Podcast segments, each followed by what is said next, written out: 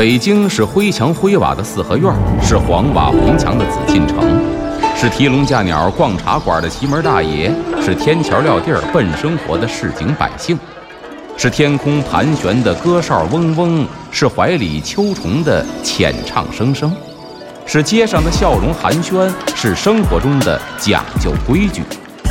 北京就是 FM 一零一点八，娱乐三里屯儿，阿龙说北京。据传说，北海的白塔镇海眼；据传说，北京曾是八臂哪吒城；据传说，北新桥的水井锁蛟龙；据传说，高粱赶水把命送；据传说，故宫的角楼是鲁班修。这北京的传说讲不尽，君请听阿龙为您讲传说。欢迎回来，这里是娱乐三里屯之阿龙说北京，我是王小宁。大家好，我是阿龙，咱们接着说这老北京传说。下边说的呢是这个舍粥，这说的是康熙十九年（一六八零年），当时呢这北京城啊就发生饥荒了，而且呢灾情非常的严重。当时清政府呢就责令全城各坊巷设立粥棚，就是以这个胡同或者说咱现在说以小区为单位设立粥棚，赈济灾民。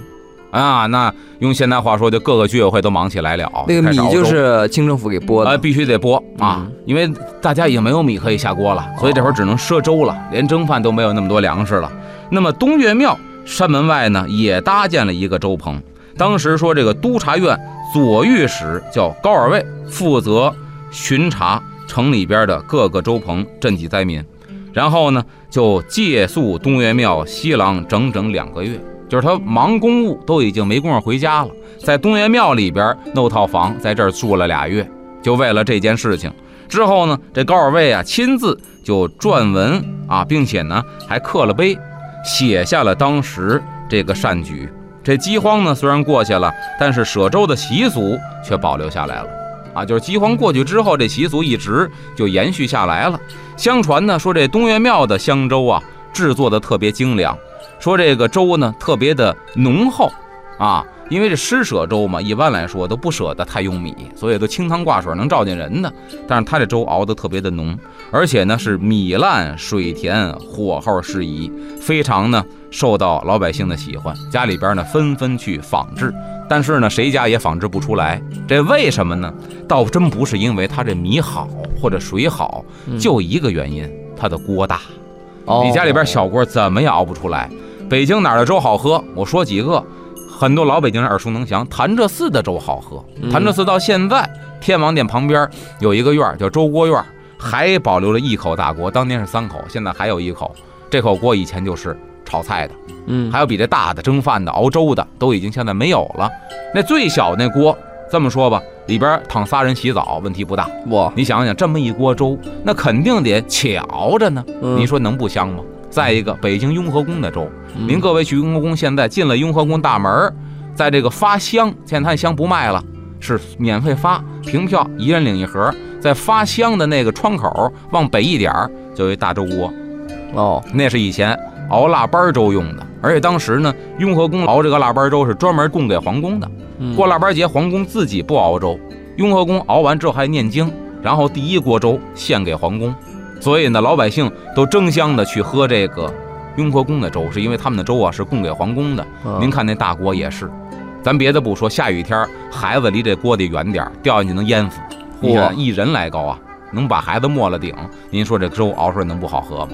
再说这这个粥棚，那粥棚赈济灾民的大锅也小不了啊，那肯定熬出来好喝。所以家里边怎么去仿制也出不来这味儿，因为你没那么大的锅，也熬不了那么长时间。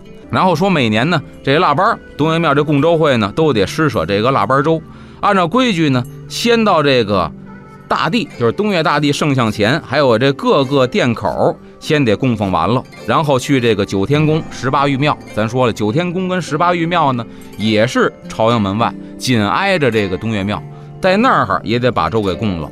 然后呢，礼完神之后，再把粥呢剩下的施舍给香客，这事儿人神共享。换句话说呢，喝这个粥还有一个说法叫做神虚。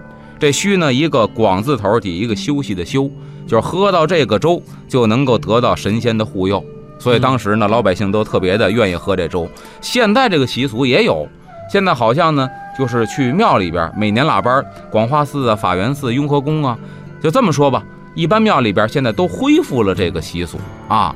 我觉得这习俗呢，咱抛去这个宗教仪式或者说这些不讲的话呢，我觉得做一个民间的习俗保留起来挺好。最起码有一点，让人感到了年的气息越来越重了。嗯，你像腊八这一天，庙里哗一堆人，但是一人拿一小碗等着盛粥。其实现在的生活水平呢，谁也不缺这一碗粥。但是呢，这种喜庆的场面，让大伙觉得。